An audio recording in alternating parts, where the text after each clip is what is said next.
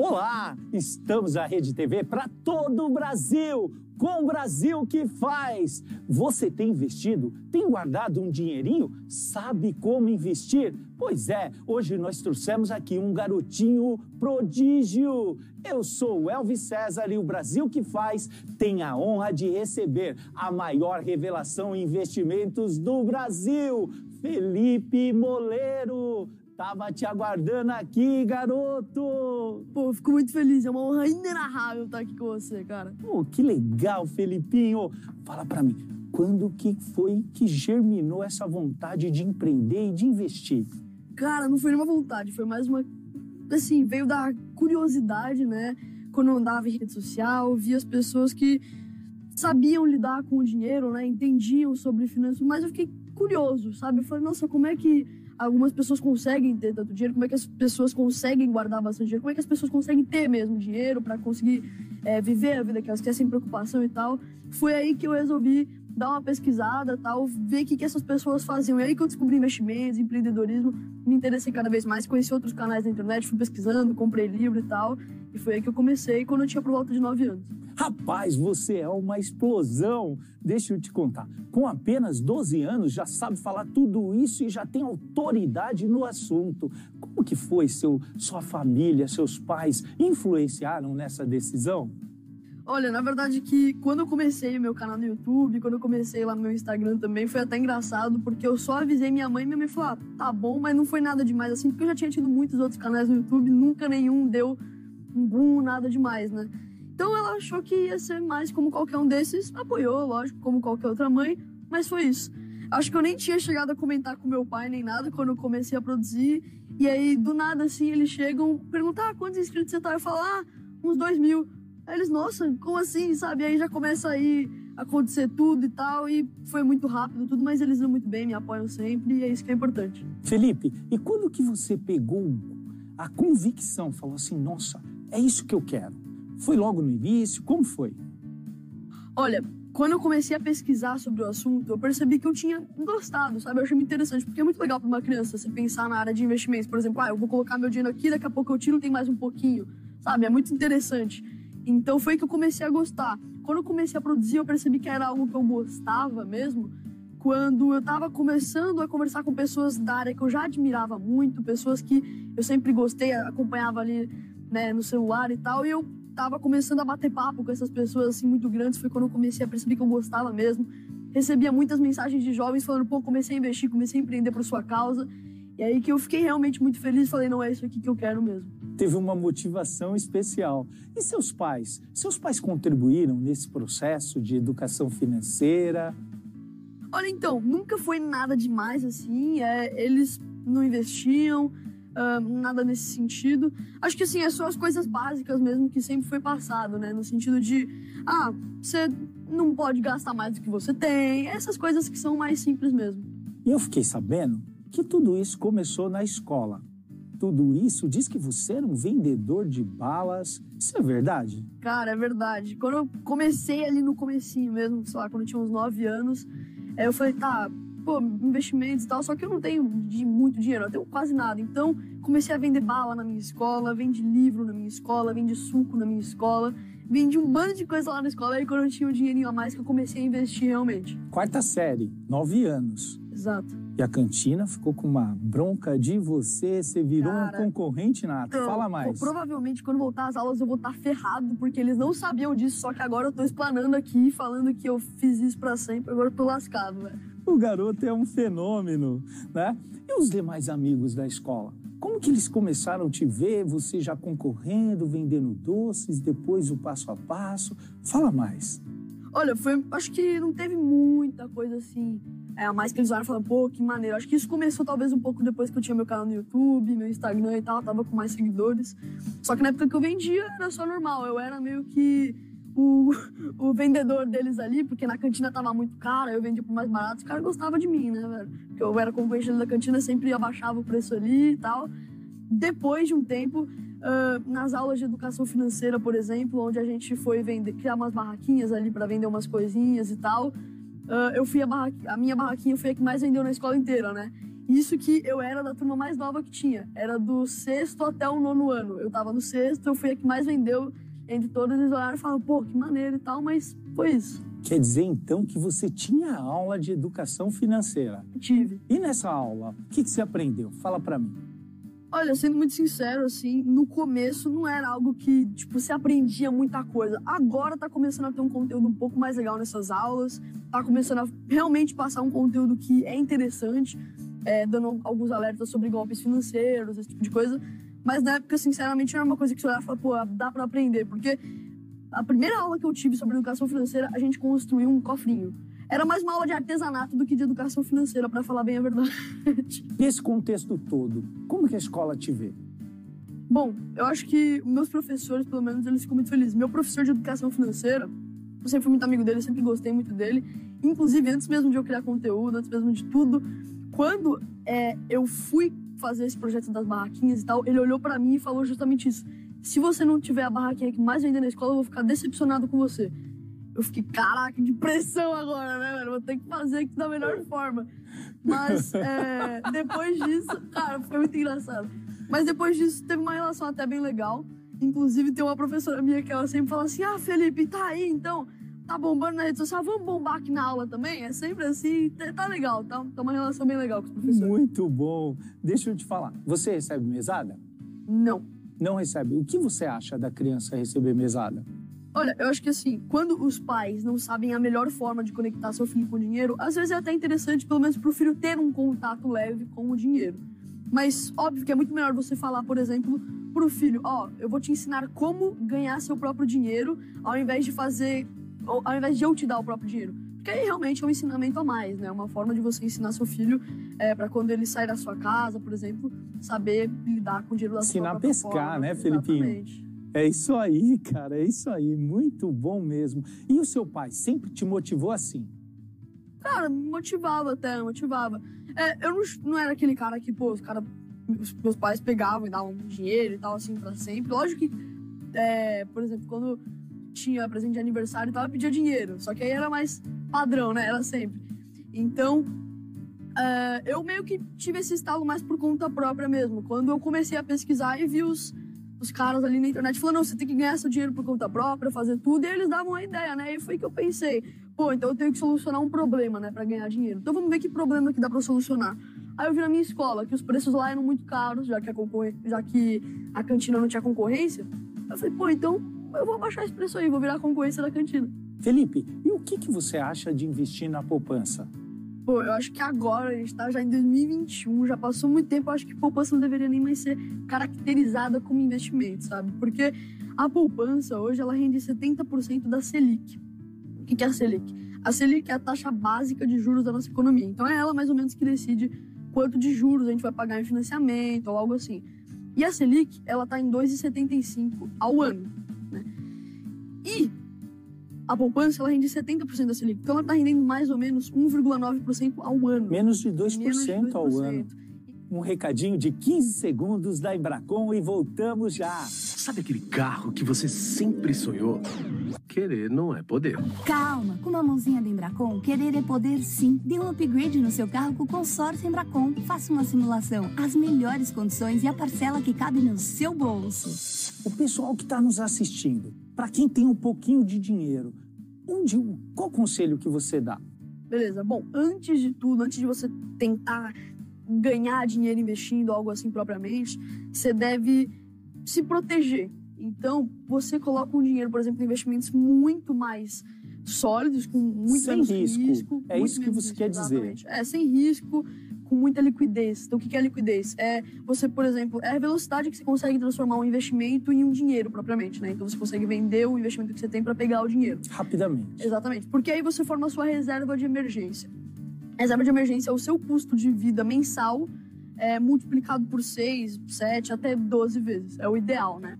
Um investimento seguro, que possa ser melhor que a poupança, que a gente vai vendo assim que está dando resultado, que é a liquidez. Fala para nós. Bom, esse investimento que você vai usar para colocar sua reserva de emergência, um dinheiro que vai ser justamente só para emergência, caso aconteça algum problema você tenha o dinheiro, é o Tesouro Selic. É um dos melhores atualmente.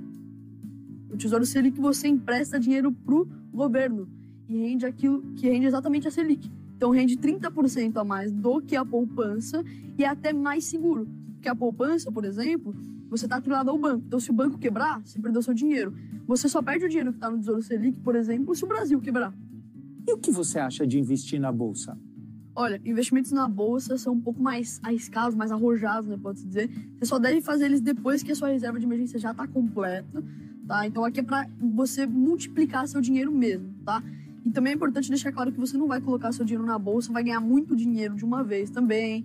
É sempre visando totalmente para o longo prazo. Então, você pode sim investir na bolsa de valores, naquilo que a gente chama de ações. Ações, por exemplo, é uma parte de uma empresa. Então, você pode se tornar sócio de uma empresa comprando ações ou em fundos imobiliários. Fundo imobiliário é um fundo, justamente, é um lugar, uma empresa que investe em empresas, em imóveis, né? Tudo do ramo imobiliário mesmo também. Então, é uma boa investir também na bolsa de valores visando para o longo prazo, quando você já está com a sua reserva de emergência pronta. Qual a porcentagem hoje, você que tem acompanhado o mercado como ninguém, qual a porcentagem de brasileiros que investem na bolsa? Cara, hoje em dia é cerca de 2% da população.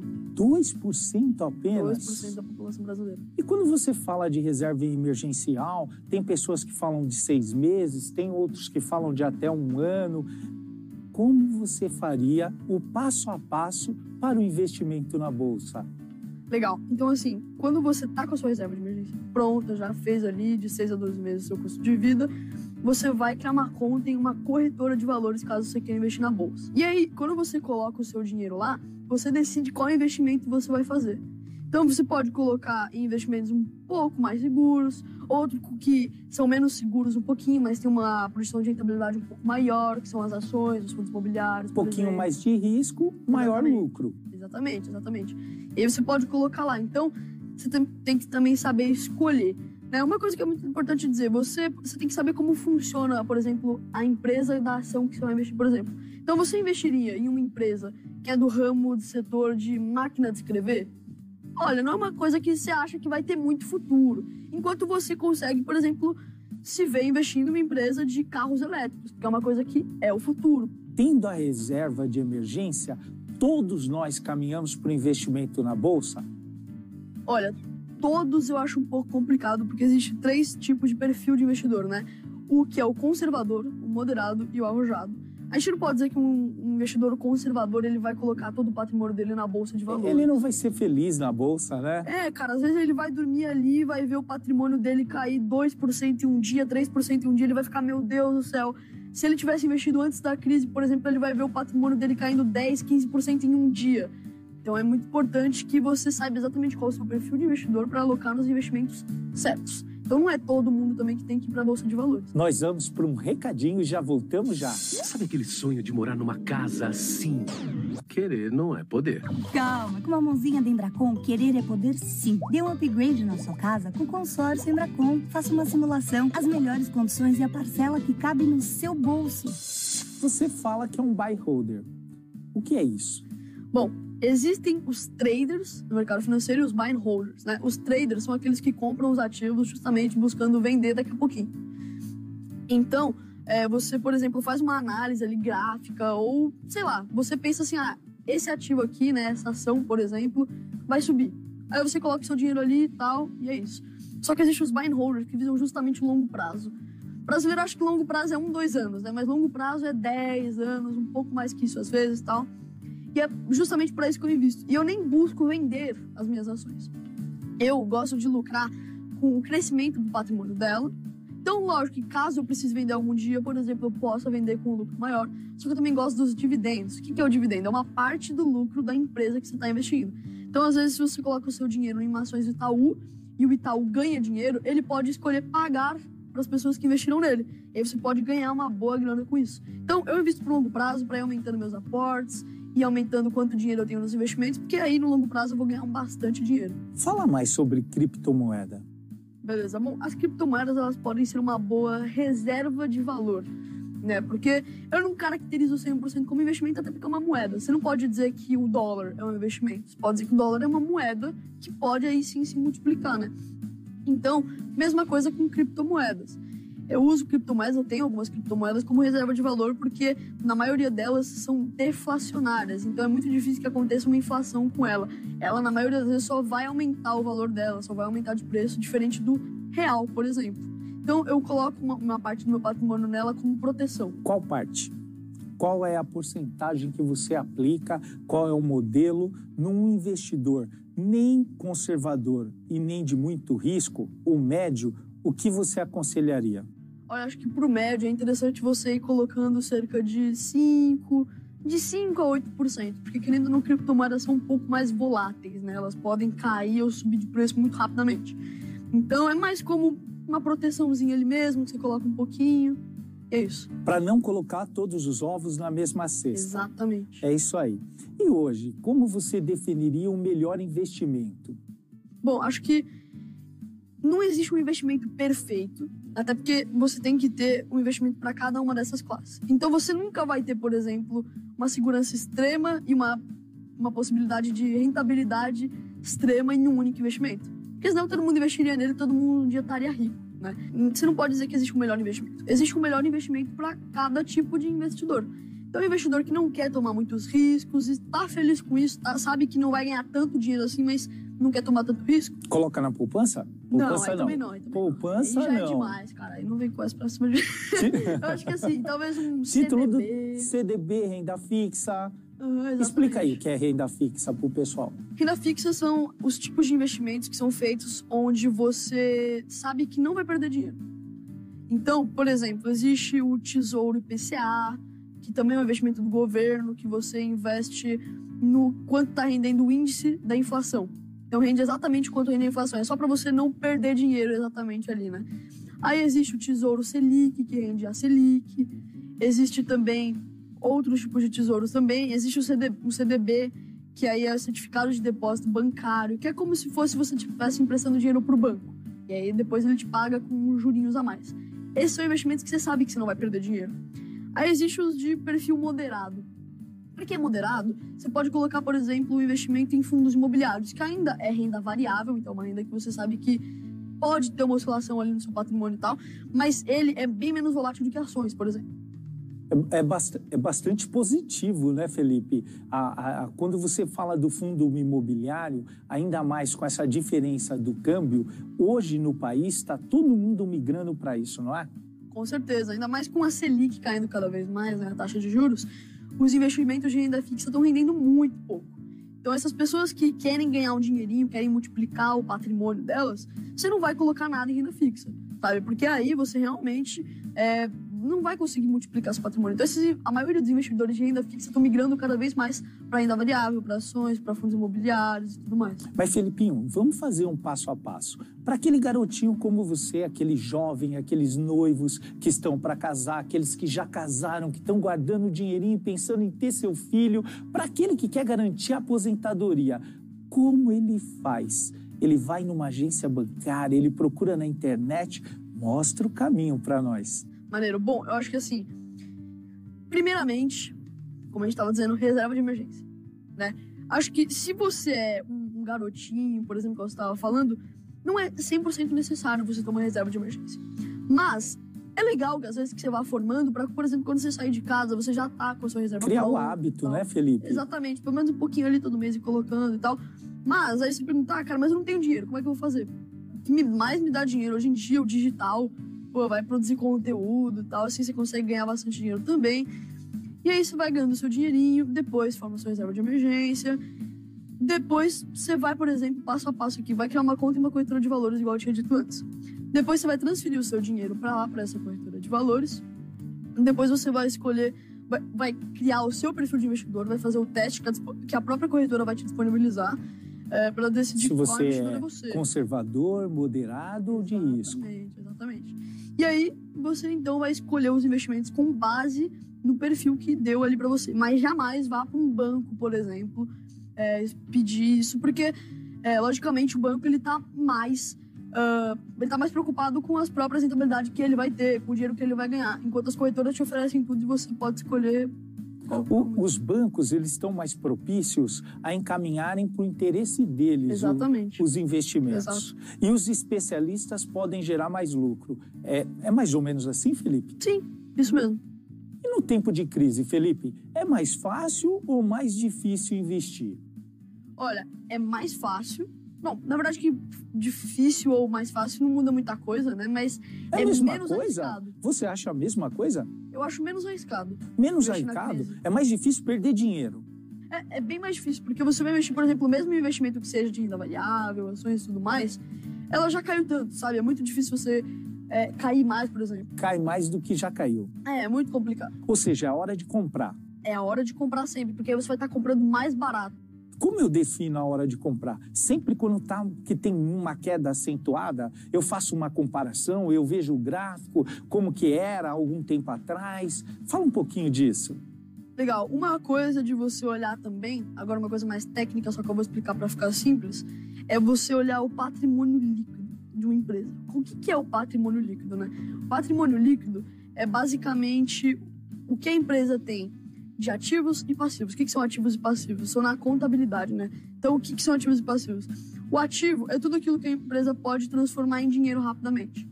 Então, por exemplo, um carro que a empresa é dona é um ativo que você pode, por exemplo, Vendê-lo rapidamente. Ele, ele pode ser convertido em dinheiro. O dinheiro que você tem em caixa, o dinheiro que a empresa tem ali guardado, pode ser um ativo também, já, que já é o dinheiro. Um imóvel que a empresa é dona também. O passivo é tudo aquilo que está previsto para sair da empresa. Então, é uma dívida que ela tem, que ela vai ter que pagar os juros, são os salários, são impostos, tudo isso. E aí, o patrimônio líquido é isso. É a diferença entre o ativo e o passivo. Se uma empresa tem 50 mil reais de ativos e 20 mil reais de passivo, então ela tem um patrimônio líquido de 30 mil.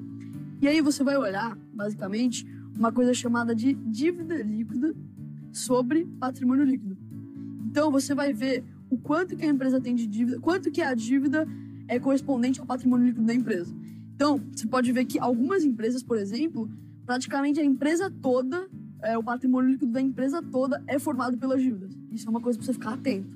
Se uma empresa tiver muito menos dívida, pode ser um sinal de que ela está um pouco mais barata para você comprar. E aí você sabe, por exemplo, o que está mais baratinho, o que está na hora de comprar, entendeu? Seu raciocínio é perfeito. Eu estou gostando muito dessa entrevista contigo. De uma forma simples e falando para a pessoa que está nos assistindo, quanto mais dívida você tiver, transformando para uma pessoa física, é maior, menor é a probabilidade de sucesso. É isso, Felipe? Justamente, com certeza.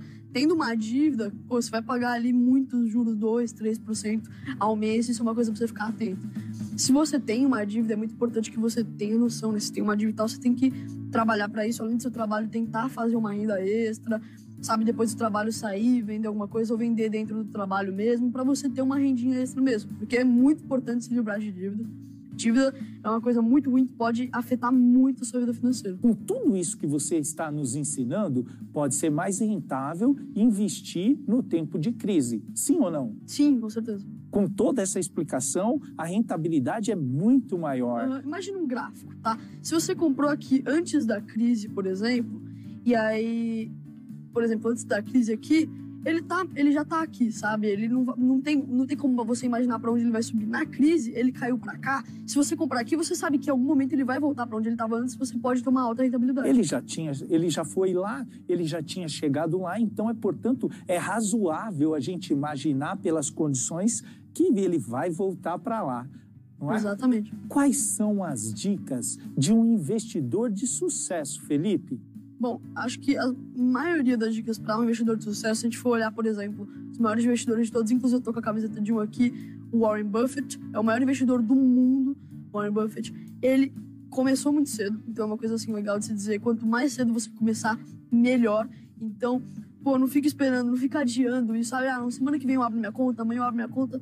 Faz isso agora já, sempre. Não adia nunca, né? Isso é muito importante. Invista para o longo prazo, sempre. Lógico que tem muitas pessoas que conseguem ganhar dinheiro no mercado de curto prazo, mas é muito difícil. Se você for ver dados, tem uma pesquisa da FGV que diz que 99% das pessoas que fazem investimento de curto prazo perdem dinheiro. 99? 99, cara. Então, e aí, um por, desses 1% que ganham, é, tipo, 30% vai ganhar mais do que um salário mínimo, sabe? Então, é, não é certo você investir para o curto prazo. Enquanto no longo prazo, a sua taxa de rentabilidade, o seu risco vai ser muito menor também. Fica a dica. Felipe está nos explicando o seguinte, que a, o ganho imediato, ele não tem sucesso. Tem um gráfico que demonstra isso. O que a gente tem que trabalhar é o médio e o longo prazo. Você, pela experiência que você teve, como você avalia isso? É muito importante. Definitivamente, se você não pode pegar um adulto já, um cara que é, é bem mais velho, querer passar todo o conhecimento que ele deveria ter aprendido na infância e tudo agora de uma vez.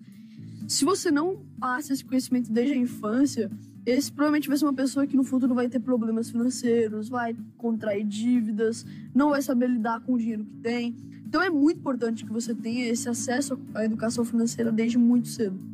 Felipe, você tem vários espelhamentos, inclusive já falou o nome dele. Como você busca, quais as características, o que, que você verifica para trazer para você e para nos ensinar? dessas pessoas que você acredita que são grandes investidores?